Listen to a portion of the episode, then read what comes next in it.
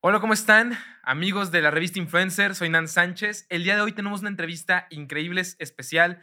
Estamos con una persona muy talentosa, hace muchas cosas, es escritor, es productor, es programador neurolingüista, es conductor, es músico.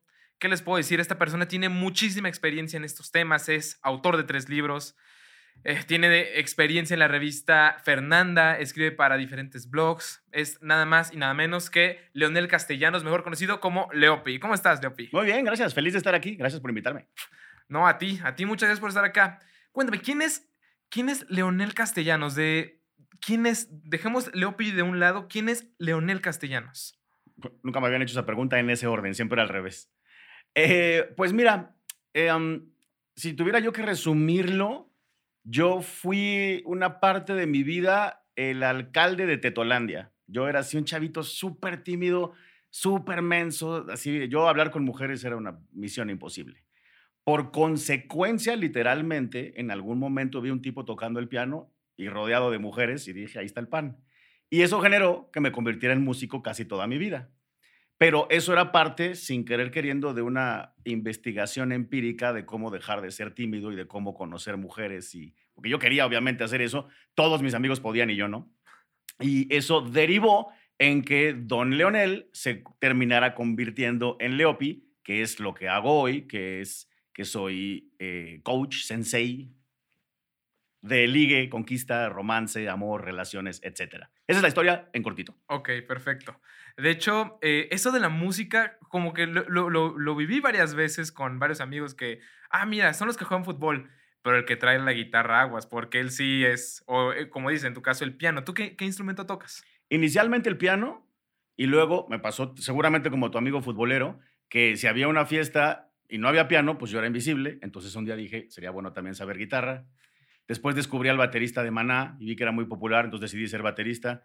Y eso generó que acabara tocando muchos instrumentos y por consecuencia terminara siendo productor de música. Ok, productor de música, ¿qué, qué haces, qué has producido? He producido cosas, eh, muchas fuera de México. Eh, tengo una empresa que hago música para niños, pero personalizada. Tú compras la canción de Emanuel y todas las canciones dicen Emanuel, o la canción de María y todas las canciones dicen María. Esa es una empresa que se llama CD Kids. He hecho muchos discos de trova, hice varios discos de mis grupos. En la, en la pandemia produje un disco mío. Dije, bueno, pues si voy a estar aquí encerrado y tengo un estudio en mi casa, me hice un disco que está en Spotify. Qué buenísimo. A ver, entonces, recapitulando con este de quién es Leonel. Eres músico, productor, autor, escritor. De hecho, tus libros, El efecto Leopi, El efecto Leopi para ella, haz que suceda, esa parte, ¿cómo la descubriste? ¿De dónde vino el haber? O sea, ya hago esto y cómo es que ahora voy a empezar a hacer esto. Digamos que esa parte de mi historia me cayó encima. Mi plan, desde los 11 años de edad, yo iba a ser rockstar. Yo iba a estar en escenarios, tocando, perseguido por mis groupies, ganando millones con sacos de mink. Cosa que no sucedió claramente. Como eso no sucedió, estaba a punto de suceder. Estábamos firmados con Sony Music cuando hubo ahí una historia de terror. Sacan a mi grupo de Sony Music estaba yo así como desubicado en la vida, pero ya tenía yo talento para conocer mujeres porque llevaba toda mi vida estudiando. Y un amigo un día me dijo, bueno, pues ya que ahorita no vas a sacar tus discos, ¿por qué no haces un libro de ese talento extraño que tú tienes para conocer mujeres? Yo le dije, estás loco, yo soy músico, ¿cómo voy a escribir un libro? Pero me convenció. Y dije, bueno, lo voy a escribir y probablemente lo compre mi mamá, mi hermano y mis dos compas, ¿no? Pero no, lo escribí, lo saqué y pegó y a la gente le empezó a gustar y me empezaron a invitar a entrevistas y de pronto la gente me llamaba y me decía, oye, está padre tu libro, pero a ver, ayúdame, quiero conquistarme a mi vecino. Y entonces la vida me empujó a convertirme en el Hitch de México, como a veces me dicen. Y yo creo que fue un, plan del destino, ¿no? Que de pronto dijo, a ver, ya bájale a tu musiquita y salte de esa disquera y ponte a hacer algo de utilidad. Como una cosa te lleva completamente distinta a la otra. Pero al final de cuentas, o sea, siendo músico y teniendo esa parte creativa que cuando utilizamos el hemisferio izquierdo, tampoco está muy peleado con, con ser escritor. O sea, van así. Tienes toda la razón. Yo, yo siempre, es, es una casualidad muy interesante. Ayer di un curso, yo doy muchos cursos. Ayer di un curso que se llama Creative Ligar, que se trata de herramientas de creatividad a la hora de ligar, básicamente. Pero ahorita que mencionas eso, justo ayer estaba diciendo en el curso que yo no sé qué me pasa a mí, que todos los días me dan ganas de inventarme algo. Entonces, sí, Yo ya había compuesto cinco discos para mi grupo, tres discos para mí, diez discos para CD Kids, ya había producido muchas cosas. Cuando empieza lo de escribir el libro, lo escribo, veo que funciona, la gente le gusta y pues ya se me metió ese gusanito y ya voy a escribir otro, voy a inventarme un curso, voy a dar asesorías, voy a usar mis redes sociales, voy a hacer videos. Y entonces sí, como que el, eh, tengo esa particularidad de ser muy creativo, no sé por qué. No, eso está muy chingón porque las cosas como son, el, enfocarte solo en una cosa, chido. ¿Te enfocas en dos? No mames. Te enfocas en cinco, dices, verga, con este güey, o sea, no mames. O sea, porque aunque no es lo más importante, te representa un ingreso de, ok, ahorita estoy recibiendo de música, estoy recibiendo de esto, y luego de esto, y luego de esto.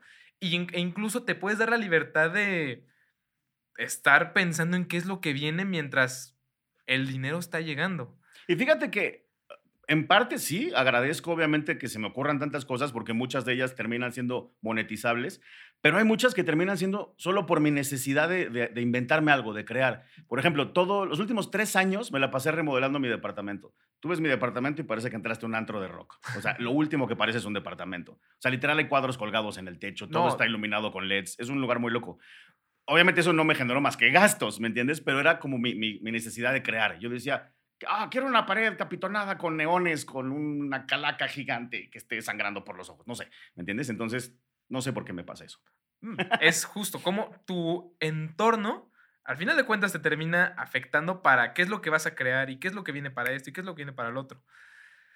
Y eh, esos consejos, ese libro de entrada del primero, el efecto Leopi, ¿de dónde viene? O sea, ¿cómo, ¿cómo pensaste? ¿Ya tenías esas herramientas? ¿Las empezaste a poner en práctica? ¿Fue prueba y error? ¿Prueba y error? ¿Esta me funcionó? Sí, check. ¿Esta no me funcionó? Vamos a, a verle del otro lado. ¿De dónde viene ese libro? Empezó tal cual lo dices. Como yo era súper tímido y no había un profesor, ni una clase, ni un libro de cómo ligar en los noventas, pues me di a la tarea de hacer prueba y error. Y yo practicaba y practicaba y practicaba y apuntaba y decía, no, esto no jaló, aquí sí me funcionó. Eh, pero era para mí. Yo jamás en la vida me pasó por la mente, claro, voy a ser coach de ligue, porque además yo venía de ser el teto del salón. Era imposible pensar en eso. Sin embargo, te digo que llega un amigo un día y me dice, oye, pues es que lo que tú haces está muy loco porque pasas de que no le gustaste a una chica a que dos meses después te ame. Escribe un libro de cómo haces eso, ¿no? Y te digo, lo escribí pensando, pues a ver qué pasa, seguramente venderé cinco copias. Em, y entonces, bueno, sí llegó el momento de que tenía yo que sistematizar lo que yo había aprendido empíricamente solo para mí. Entonces, mi primer libro realmente es más una autobiografía que otra cosa, ¿no? De cómo pasé de ser don no, no saludo a nadie a don conozco a todas, ¿no? De hecho, mi primer libro se iba a llamar Autobiografía del Teto que dejó de serlo. Pero hice un grupo de enfoque con ese título y a nadie le gustó. A ti sí, a mí también. Estuvo muy bien. no, está muy chido. Estaba chido, pero no, a la gente no le vibró. Y ya un amigo que escribe libros llegó y me dijo, escribe em, un título que tenga un nombre que cause curiosidad, como el método, como el sistema. Y si puedes que el título tenga tu nombre, mejor. Me dice algo así como el efecto Leopi. sí, el, el, cliffhanger. Exactamente. Sí, sí, sí, exacto. A mí me remites muchísimo a eh, sé que tú eres el Hitch mexicano, pero yo en lo personal soy muy fan de How I Met Your Mother. Entonces, el libro, El efecto Lobby, me remite muchísimo al playbook. Exacto. De hecho, hace poco para preparar esto, dije, a ver, me voy a poner a ver el playbook.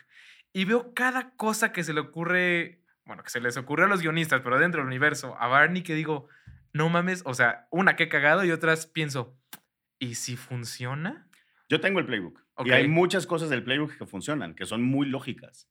Que es interesante porque hay todos tenemos un cierto playbook empírico eh, subjetivo en la cabeza, ¿no? Solamente que poca gente se le ocurre escribirlo. Como que por alguna razón la conquista, el ligue o el amor, todos decimos, te va a salir, lo vas a lograr. ¿No? Llegas a la escuela de chavito y tus papás, haz amigos, ¿no? Y tú, sí, pero ¿cómo? Vas. ¿No? Eh, entonces, sí, el playbook, vaya, incluso el libro del Wherever Tomorrow tiene buenos consejos de ligue. Cuando lo sacó yo dije, este güey ya, ¿no? Pero lo leí y dije, ah, cabrón, esto está bueno, güey, ¿no? Entonces, sí, yo creo que si todos pensáramos un poco en la forma de sistematizar algo tan subjetivo como el ligue, nos iría mejor. Y el de el efecto Lopi para ellas. Ahora, porque una cosa es muy sencilla, o sea, no, no como tal piensa en un hombre y cómo liga un hombre. Cada mente es un universo. Pero viéndolo del otro lado, ¿cuál fue, más que el reto, ¿cómo dijiste, mames, ¿cómo, ¿cómo hago esto? Ahora para ellas, ¿cómo lo hago? Literal, me hice la misma pregunta que tú, con el mismo acento. Este, lo que pasó fue que una, fui a una entrevista hace mucho tiempo con Marta de Baile y salgo de la entrevista, me fue muy bien, era mi primera entrevista con ella. Y ella me dice, tráete un tema para mujeres la próxima semana. Y yo, sí, no tenía ni un tema para mujeres. La próxima semana. Exacto. Chale, ya dije que sí. Entonces me fui a mi casa y me pasó como decías tú, así de, ¿y ahora qué hago, güey? Pero entonces se me ocurrió y dije, bueno, a ver, tengo una idea. Yo he salido con cientos de mujeres. ¿Por qué no me pongo a analizar cómo se portaron ellas? ¿Qué hicieron ellas? ¿Quiénes hicieron cosas muy buenas para interesarme? ¿Quiénes hicieron cosas que hicieron que yo saliera corriendo? ¿Quiénes hicieron cosas que casi casi me obsesioné? Las red flags, las green flags. Exactamente, y empecé a apuntar todo. Y entonces, dentro de todo eso, me di cuenta que muchas de ellas de pronto habían hecho alguna cosita que a mí me hubiera facilitado mucho ser medio patán, ¿no? Como que me la, me la habían puesto fácil para ser patán. Y entonces dije, claro, esa es una problemática muy común de las mujeres. Yo he escuchado a mis amigas decir, es que es un patán, es que otra vez me tocó otro igual. Y entonces me inventé una cosa que llamé el detector de patanes, que era una serie de puntos que las mujeres tenían que revisar cuando conocieran un hombre para que no les tocara un tóxico. Hablo de eso en la siguiente entrevista con la Marta. Bueno, fue un trancazo. De ahí me empezaron a escribir miles de mujeres y de ahí dije, voy a seguir este proceso que usé para crear el detector para a poder, no sé, acercarme a todas las posibles problemáticas de las mujeres a la hora de la conquista. Y así fui descubriendo todo lo que hoy conforma el libro. Por ejemplo, hay una problemática de las mujeres súper rara que para los hombres no es algo en lo que pensaríamos nunca. Pero, por ejemplo, las mujeres muy exitosas asustan a los hombres. Las mujeres que tienen plata, un puestazo, eh, un sueldazo, son súper independientes, eh, tienen su propia empresa, los hombres les huyen. No, eso, eso viene totalmente de un pensamiento súper machista. Es correcto. y también súper machista. Claro, es machista y también es de inseguridad, ¿no? Hay hombres que dicen, no voy a poder, no me va a alcanzar, es demasiado para mí. Entonces, cuando me empecé a enfrentar por primera vez a mujeres diciéndome que ese era su problema, pues sí me tuve que sentar a pensar y a, y analizar y a leer y a observar y buscar formas para solucionar cosas como esas. Y de ahí salió ese famoso libro, que de hecho ese libro, El efecto Leopi para ellas, fue bestseller. Eso es. A ver, yo sé, eso justo viene en el libro, no hay que, no quiero spoilear a las personas que nos están viendo y escuchando, pero ¿cuáles son eso, el detector de patanes? O sea, ¿cuáles son como que dices, las mujeres dicen, ah, punto número uno, o sea, check, check, check, o sea, ¿cuáles, ¿cuáles serían eso, el detector de patanes? Es muy largo, pero te hago un resumen. Eh, son 10 puntos, te voy a decir algunos. Eh, el primer punto que yo le digo a las chicas para el detector de patanes es que se aseguren de poner reglas. Muchas veces cuando las mujeres conocen a alguien en su afán de caer bien, de gustarle, de no, de no parecer intensa, se les olvida que hay cositas que a nosotros es prudente decirnos para que no la vayamos embarrando por la vida. Exacto. Entonces, por ejemplo, hay muchas mujeres que jamás tuvieron una conversación de exclusividad o de fidelidad con sus parejas. Asumen que ellos la van a cumplir. Ahí te va un fenómeno muy divertido y extraño. Las mujeres, cuando empiezan a salir con un hombre, antes de ser novios, les empiezan a dar fidelidad. Nosotros no hacemos eso. Nosotros podemos salir con una mujer cien mil veces y hasta que hablemos de fidelidad, ah, ok, bueno, entonces ya no puedo hablar con Juana, ¿verdad? Pero entonces lo, que esto genera es que las mujeres estén en un mundo imaginario donde nosotros vamos a ser fieles antes de ser novios. Entonces tengo así, literal, cientos de clientas que me escriben en redes sociales. Leopi, lo mandé a volar porque me enteré que sale con otra. Y yo, pues todos salimos con otra, es soltero, no es tu novio. No, Leopi, pero ¿cómo? Yo, no, pues sí, ¿no? Entonces, la primera regla del detector de patanes es poner reglas. Si quieres que él no salga con otra, se lo tienes que decir, por más tonto que suene, ¿no? Otras cositas del detector es, por ejemplo, conocer mucha gente y salir con mucha gente. En el mundo de las mujeres está mal salir con mucha gente porque qué van a decir, porque no seas buscona, porque te van a Sí, sí, sí, otro pensamiento arraigado. Otro, y también machista. Muchísimo. Exacto. Pero lo interesante de eso es que si las mujeres no hacen eso, corren el riesgo de terminar con alguien que no era realmente lo que estaban buscando simplemente por falta de opciones. Exacto. Entonces en el detector viene, conoce a muchísimos, sal con muchísimos, compara, escoge bien, ¿no? Otra regla del, detector de patanes es irse despacito, ¿no? Luego las mujeres, eh, por la presión social, porque ya la edad, porque mi amiga ya se casó, porque llevo cinco años sola, llegó uno, ya es mi novio. No, espérate. No, deja tú, ya es mi novio. A los seis meses ya andan, oye, y el anillo, y el anillo. Es correcto. Sí, hace, muchísimo. Me acabo de acordar un meme que dice, ah, y es un meme muy machista. O sea, a, partir de los 30 a las mujeres les suena la canción de Mario Bros, pero en rapidito.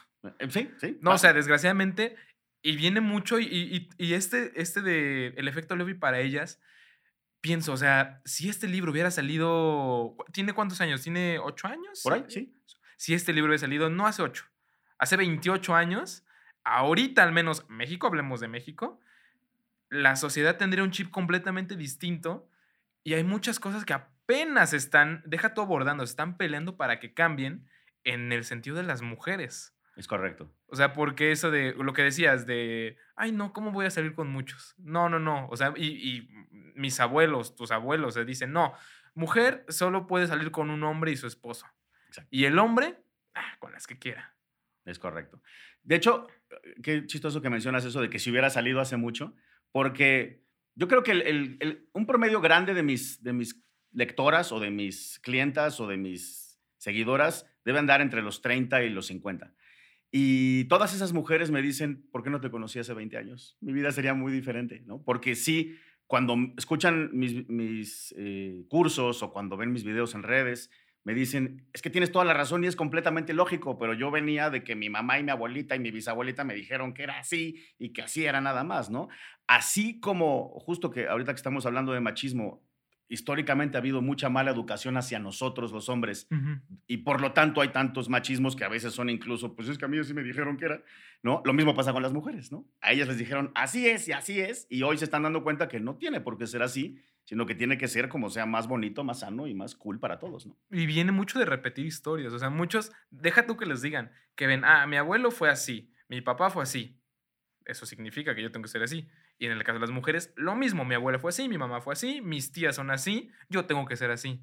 Y es romper con, con, ese, con esa historia, con esa línea. Hay que romper con eso porque además nuestros abuelos y nuestros papás no tenían internet. Y Uf. aunque suene como una cositita, en realidad el internet se ha convertido en, en el mundo nuevo, ¿me entiendes? Yo- Sí, todo, todo está en internet. Yo le digo a mis clientas, tu papá, de hecho esto es para ti, para mí, para todos los que estén viendo esta entrevista, nuestros papás conocieron 5, 10, 15, 20, 30 mujeres antes de escoger a nuestras mamás y lo mismo en sentido contrario. Nuestras mamás conocieron 20 hombres antes de escoger a nuestros papás. Hoy, los humanos podemos conocer 20 o 30 opciones en un día. Lo mismo que conocieron nuestros papás en toda su vida, tú y yo, en Tinder, Bumble, Instagram y TikTok, podríamos hacerlo en un solo día. Exacto. Lo cual quiere decir que si lo vemos en un análisis frío y raro, pero si lo vemos como un mercado, el mercado cambió muchísimo. Sí, en, en cuestión de estadística. Exacto, ahora hay una cantidad de oferta gigante, lo cual obviamente hace que la competencia cambie, lo cual hace obviamente que no puedas quedarte en un lugar promedio de ya llegará, o no voy a mejorar mi producto, o incluso no voy a usar redes sociales, ¿eso qué? Yo no quiero subir videos seguido. Es que no es que quieras, ahora tienes que, si quieres competir, tienes que. Exacto. Tienes que estar actualizado para, para lo que viene. Exacto. Ahora, siento que va mucho de la mano, tú ahorita vas a dar la respuesta, eso de ser programador neurolingüista. O sea, por donde tengo entendido, bueno, ahorita nos vas a dar esa explicación, pero tiene mucho que ver tanto para escribir tus libros como para vender, como dar tus cursos, como convencer. O sea, ¿en qué consiste todo eso, el programador neurolingüista? Te va la historia corta. Como yo era soy músico, pero trabajaba y vivía de la música cuando era más chavo, pues un día alguien me dijo, oye, tengo un amigo que da cursos de programación neurolingüística y necesito un equipo de sonido. Yo de una, y fui y puse mi equipo. El tipo empezó a dar el curso que la programación neurolingüística es normalmente dirigida a dar terapia, ¿no? Es como una alternativa a la psicología, ponle tú. Pero yo en ese curso, pues el tipo empieza a hablar y yo así sentado esperando a que se acabara y de pronto escucho algo y digo, ¡Ah! eso sirve para ligar. Mm, Ok, material. poner atención, Sí, ¿no? exacto. y entonces lo empecé a practicar, pero hacia allá, hacia ese sentido. Y ahí pasó una causalidad muy, muy interesante. Como yo soy músico, estoy acostumbrado a que para que algo me salga bien, lo tengo que hacer un millón de veces. Entonces me puse a practicar obsesivamente lo que aprendía en los cursos de PNL, como lo que hacía yo en el piano. Y me empezó a salir bien. Y me di cuenta que las herramientas de programación neurolingüística son muy buenas para, uno, cambiar tu propia mentalidad, ser más seguro de mí mismo, ser más asertivo, tener mejor conversación, tener más opciones de qué decir, cómo decirlo y cuándo decirlo. Y por consecuencia podía yo afectar la forma de pensar de la chica a la que yo quería ligarme. Porque ya no estaba yo improvisando qué decir, sino que estaba usando herramientas y técnicas que decía, si yo hago esto, es más probable que ella me diga que sí, entonces voy a hacer esto. Además de esto otro, que esto es algo normal y además de que la voy a llevar a comer unos tacos que están bien ricos, yo qué sé. Entonces, sí, la programación neurolingüística es algo que gira mucho alrededor de mi trabajo y estuvo además bien padre porque la vida me empujó, una vez más, mis causalidades extrañas. La programación neurolingüística la inventaron dos tipos. Uno se llama Richard Bandler, el otro se llama John Grinder. Y conocí a Richard Bandler hace unos años y nos hicimos amigos porque los dos somos músicos. Eh, empecé a trabajar en sus cursos poniendo el equipo de sonido. Un día no llegó la traductora y resultó ser que el único que sabía suficiente inglés y suficiente programación para traducir era yo. Entonces, hoy por hoy, el traductor simultáneo de Richard Bandler al español soy yo. En 10 días me voy a Miami a traducir un curso de él. Las causalidades. Qué loco, ¿no? Y por eso sí, cuando empezaste a decir que yo hago muchas cosas, no te quedaste corto. Mi mamá decía que lo único que me faltaba hacer era o poner una taquería o ser presidente. Así que todavía tengo dos cosas que no he hecho. Exacto. no, es que haces muchísimas cosas. Y en, en, vamos, en esa parte, la administración del tiempo, qué pasa por tu mente, ya estás trabajando en una cosa, ah, espera, me distraje, pum, se viene otra cosa, pum, se viene otra cosa. O sea, esas ramificaciones de la creatividad, ¿cómo las controlas? Fíjate que uno pensaría que yo sería un tipo muy ordenado y no.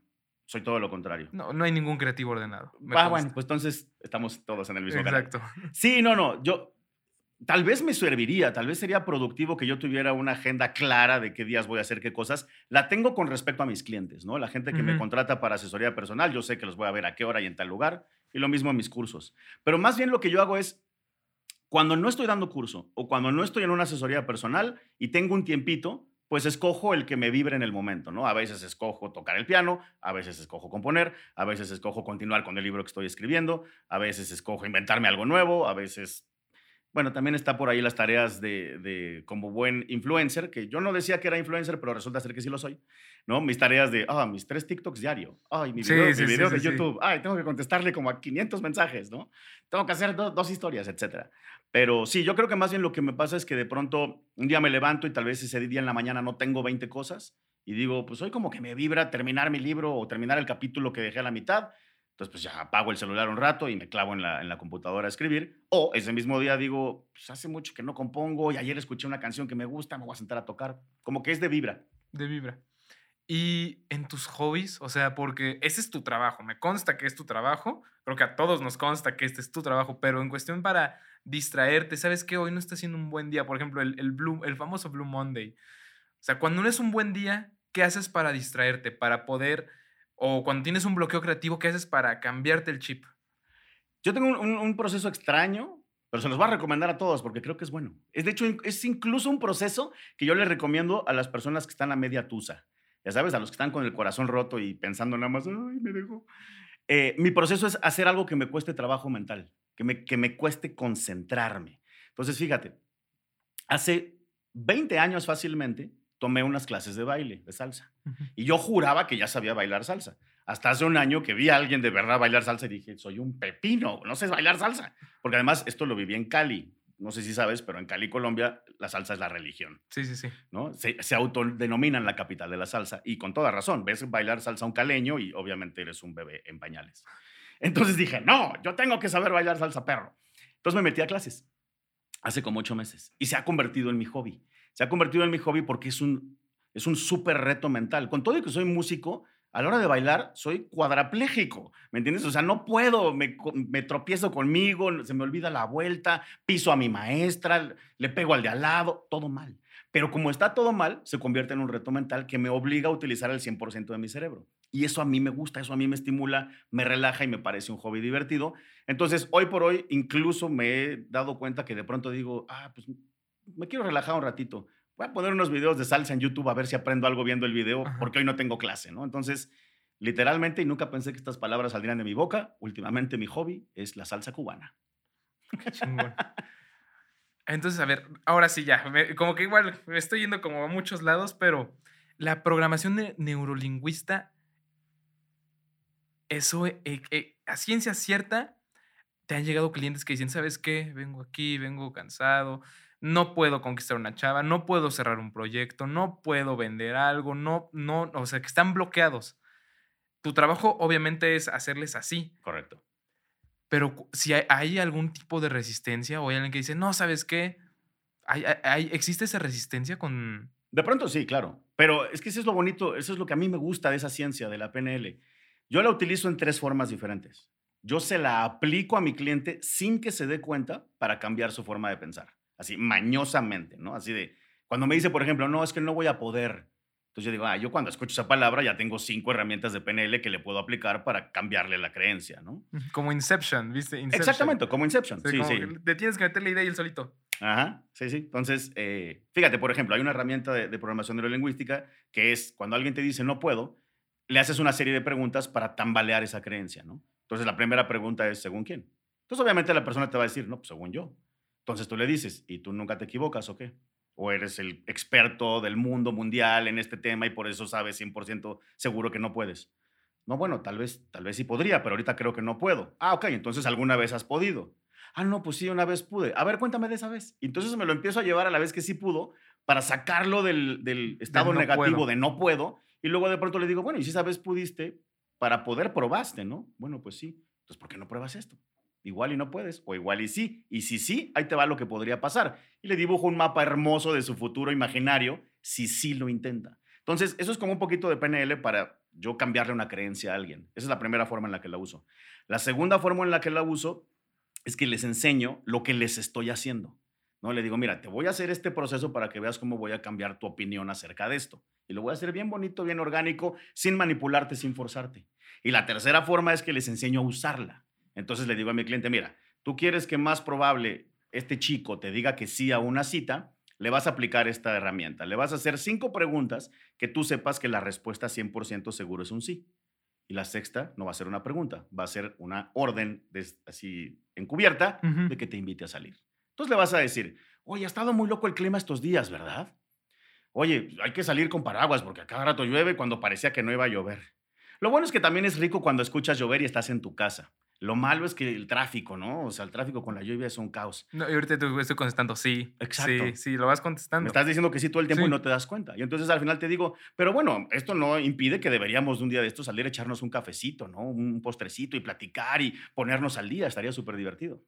Y ahí dices. Y el otro ya dijo que sí, no se dio cuenta ni por qué. Entonces, esas cositas son las que hacemos en la programación de la lingüística, que te digo, inicialmente era para terapear a gente, pero yo que soy bien escurridizo, dije, esto sirve para ligar. Y entonces... No, totalmente. Es, eh, eh, es, justo lo que te iba a decir. O sea, así, con estas preguntas yo veo, no mames, o sea, con eso ya sacaste una cita. Es correcto. Y cómo volvemos a que otra vez juntas esto y esto y esto y se van uniendo. De hecho, lo que yo llamo el efecto Leopi, que es como todo mi sistema, es como una licuadora de muchas cosas. Hay cosas de storytelling, hay cosas de creatividad, hay cosas de carisma, hay cosas de stand-up.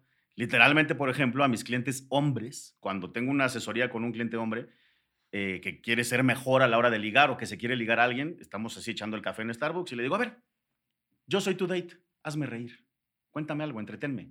Quiero que tú logres que yo esté fascinado con tu plática. Cuéntame algo. Y mis clientes, y le digo, pues esto te va, si te pasa esto conmigo, imagínate con una chica guapa, papá. O sea, no puedes llegar a una cita sin saber cómo contar una historia bien. Exacto. Así que vamos a practicar. Cuéntame una historia, cómo te salga. Ya me la cuenta y yo te doy un 6.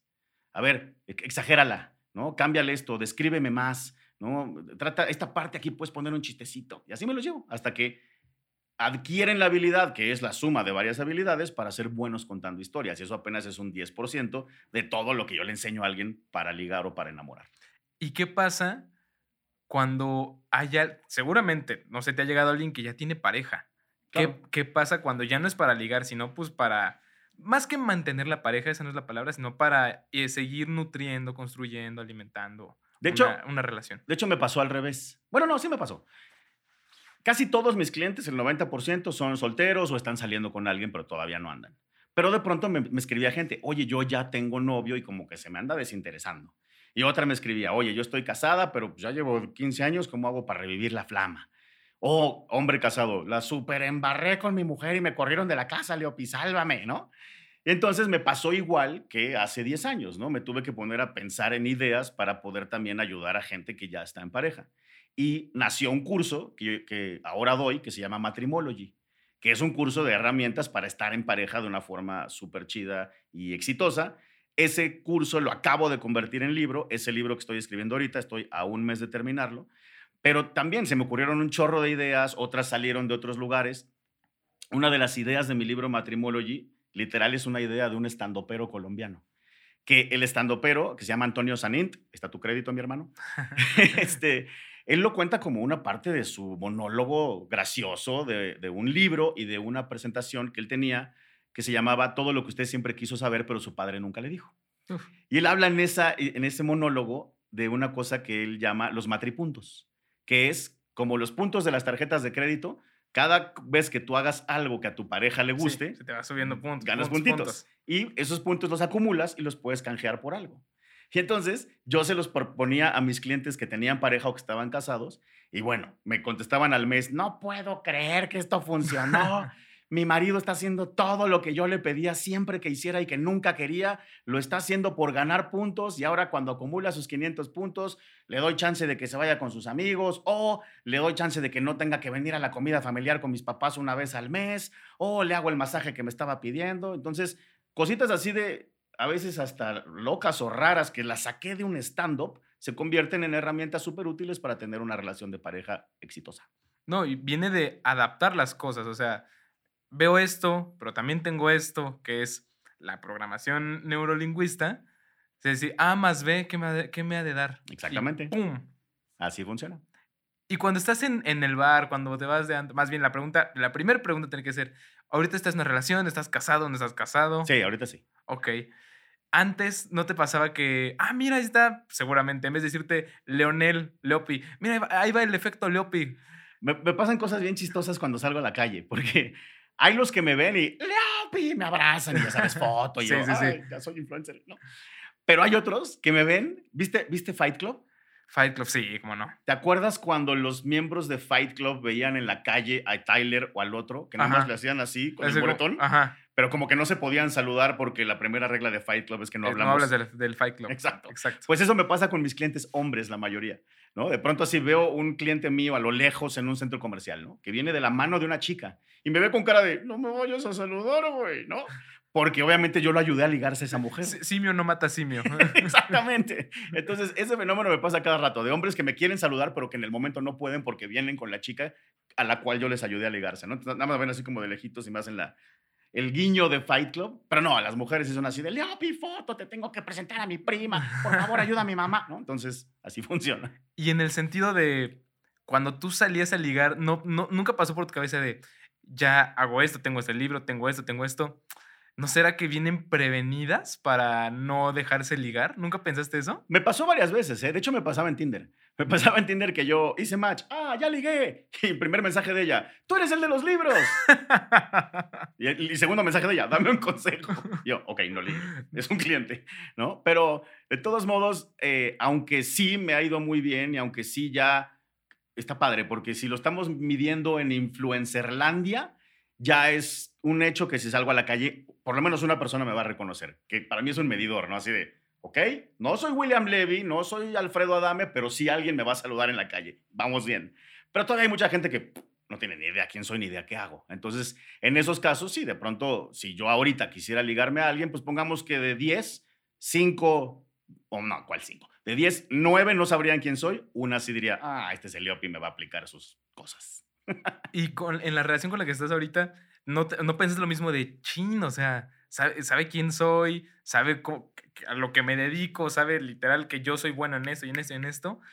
¿Sabes qué me ha pasado en, en mis últimas relaciones? Que muchas de ellas em, sabían lo que yo hacía, pero e- ellas también estaban haciendo algo que no, no necesariamente tuviera que ver, pero sí. O sea, por ejemplo, yo tuve una exnovia que era coach de relaciones, entonces era como, como muy parecido. ¿no? Muy. Eh, la, la chava con la que estoy ahorita es- hace muchas cosas mentales, es psicóloga y entonces también estamos como en el mismo rollo de formas diferentes, ¿no? Entonces, em, depende, yo creo que depende. Es un poco como, yo siempre uso la metáfora de Chabelo, ¿no? O sea, Chabelo no habla así en la vida real, ¿me entiendes? Exacto. Yo conocí a Chabelo una vez y de hecho lo conocí bajándose de su motocicleta, ¿no? Tiene una moto gigante, ¿no? Órale. Llega en su moto, todo de piel, se quita el casco y me dice, ¿qué pasó, mano? Con la voz así, yo, mamá, ¿quién eres y qué le hiciste? A Chabelo. mamá, ¿no? Entonces sí, como que también de pronto una parte de, de tener este trabajo y que incluso también seguro le pasa a muchos influencers, es que una cosa es tu personaje, ¿no? Una cosa es el, el juego que juegas en las redes o en, o en tu trabajo y otra cosa es la vida real. En este caso, una cosa es Leopi y otra es Leonel Castellanos. Por eso me gustó mucho que empezaras la entrevista así, porque eso es cierto. Si yo, si yo quiero ser Leopi, voy a ser Leopi.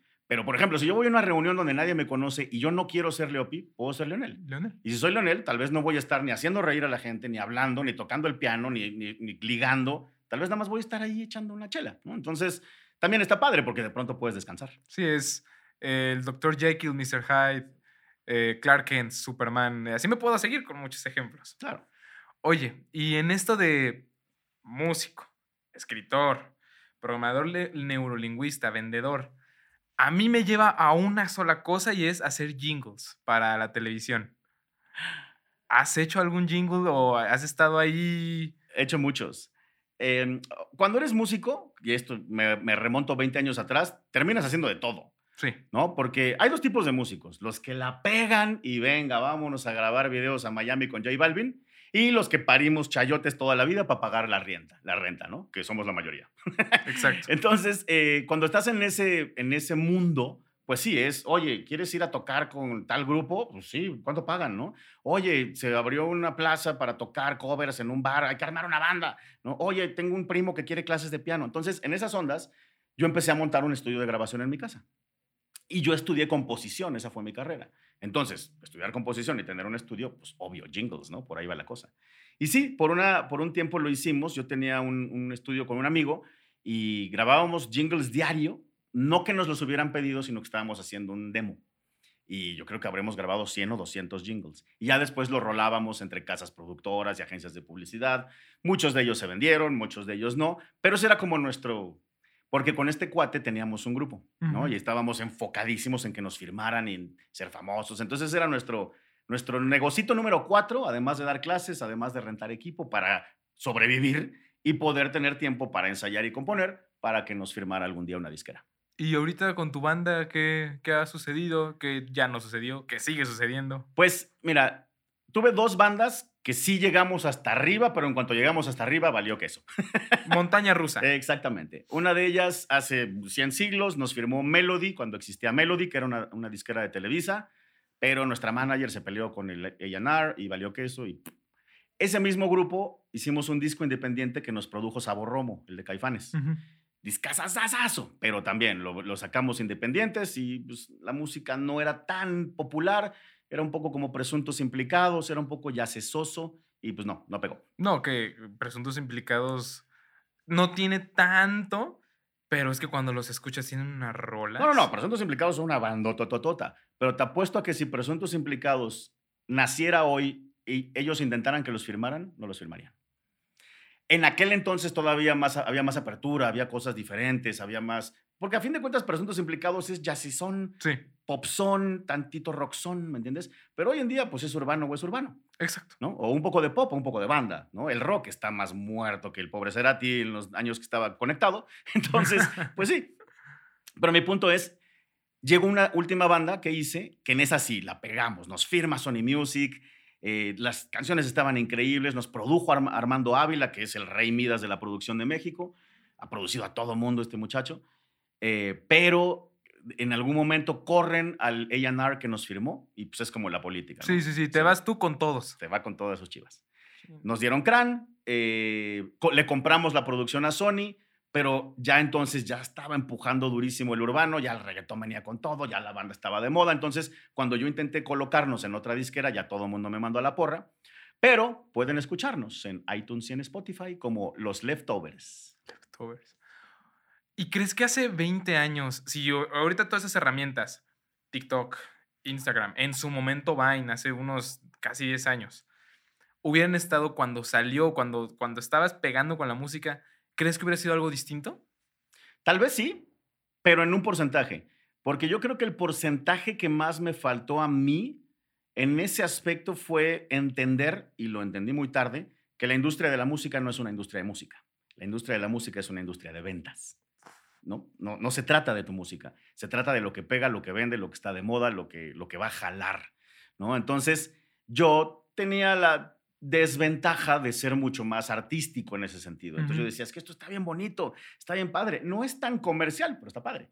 Pero si yo lo hubiera visto con miras a de verdad pegar y que nos firmaran y que fuéramos gigantes, tal vez hubiera cambiado muchas cosas. Eh, y esas herramientas entonces hubieran sido súper útiles. A mí me remite muchísimo eh, lo que voy a decir. hay un, en este caso, Luis Fonsi antes de Despacito y después de Despacito. Claro, ese es un gran ejemplo, ¿no? Eh, de hecho, incluso es un fenómeno interesante, ¿no?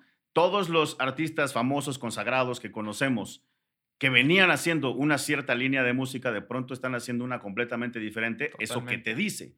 ¿Te dice que así de versátil es o te dice que así de comercialmente inteligente es su disquera?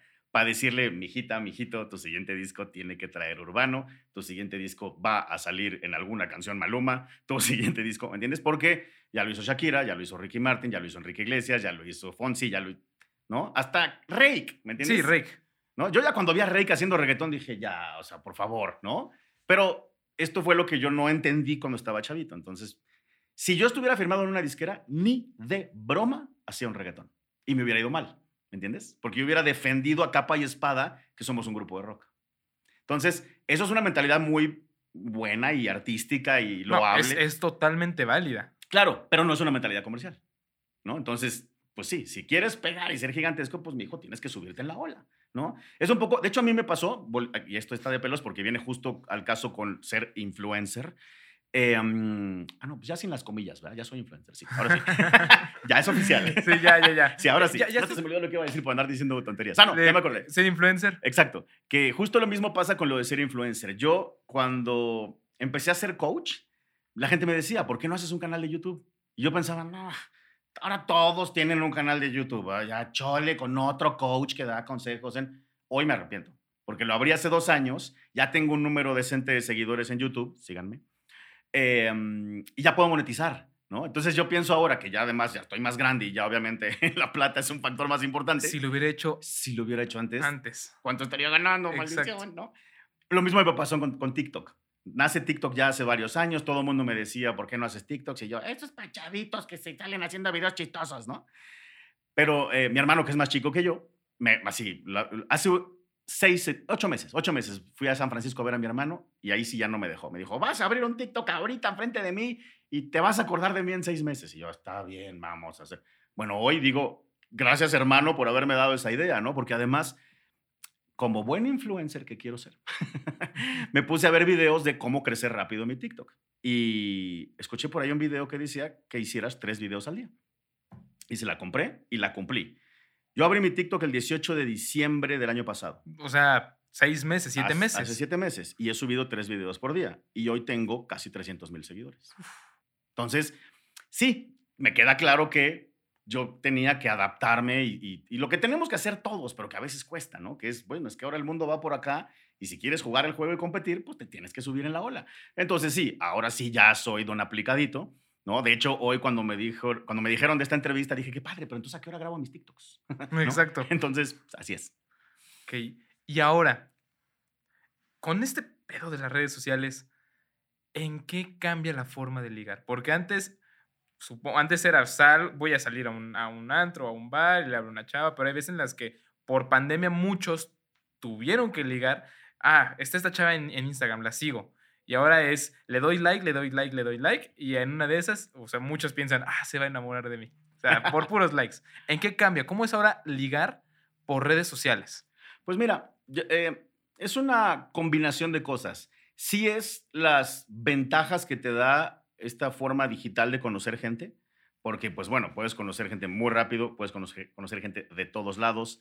Tu propia red social se convierte en una página de ventas, ¿no? Donde si tus fotos son buenas. El feed tiene que estar con cierto color, acomodado de cierta forma. Todo eso te, te va como sumando puntitos, ¿no?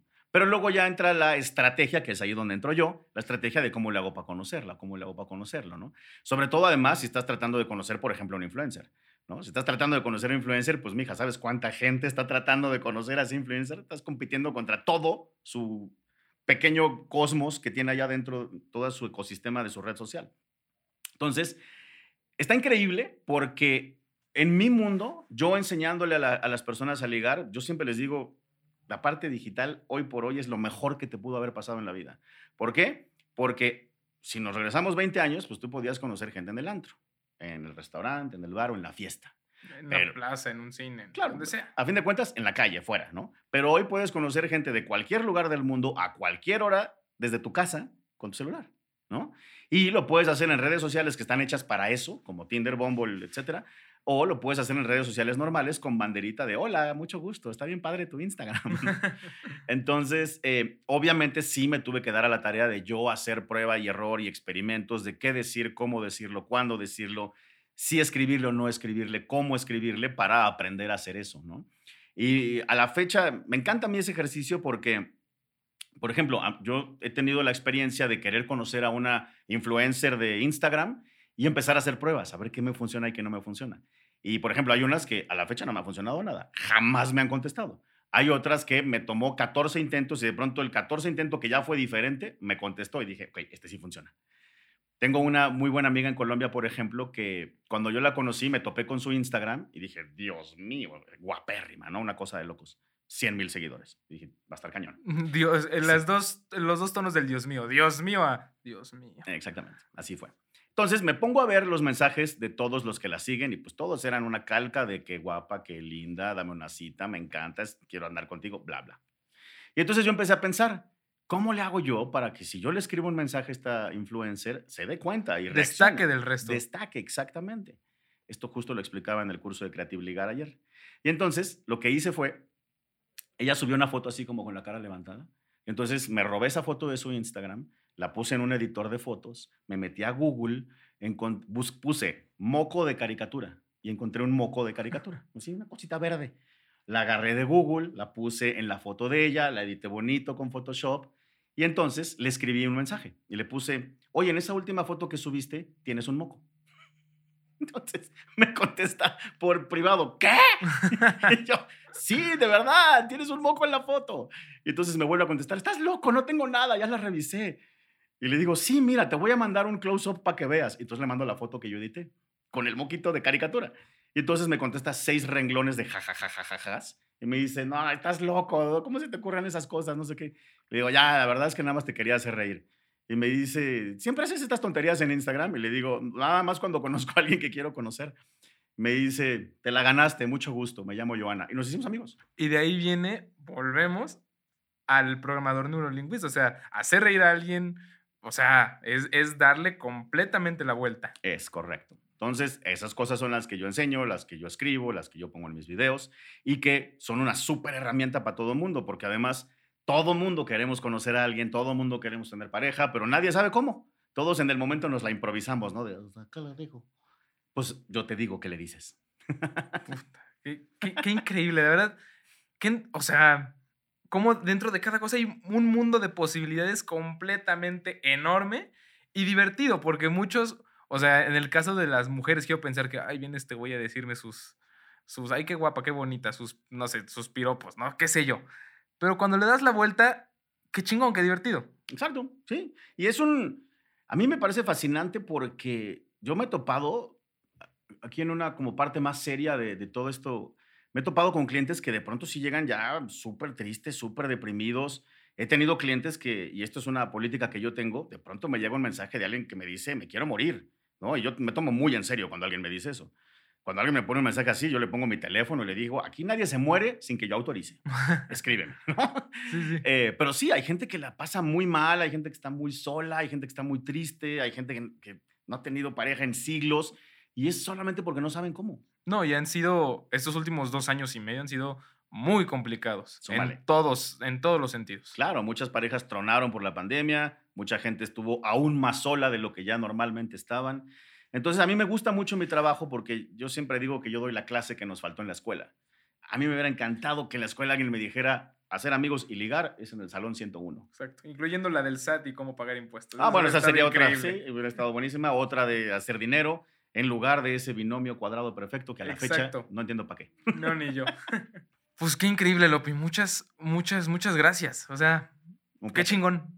Qué chido. Pues un placer. Ojalá que, que les, les sirva les dé ideas, ¿no? A mí me gusta mucho ahora que, que ya soy influencer, ¿no? Eh, poder influenciar de esta forma a la gente, ¿no? Influenciarla no solamente a, a, pensar más allá del cuadrito en el que vivimos, porque eso fue lo que a mí me funcionó, salirme de, mi, de mi zona de confort y decir, ¿y si pruebo esto que suena loco, que nadie lo hace, pero a ver y si jala? El no ya lo tengo.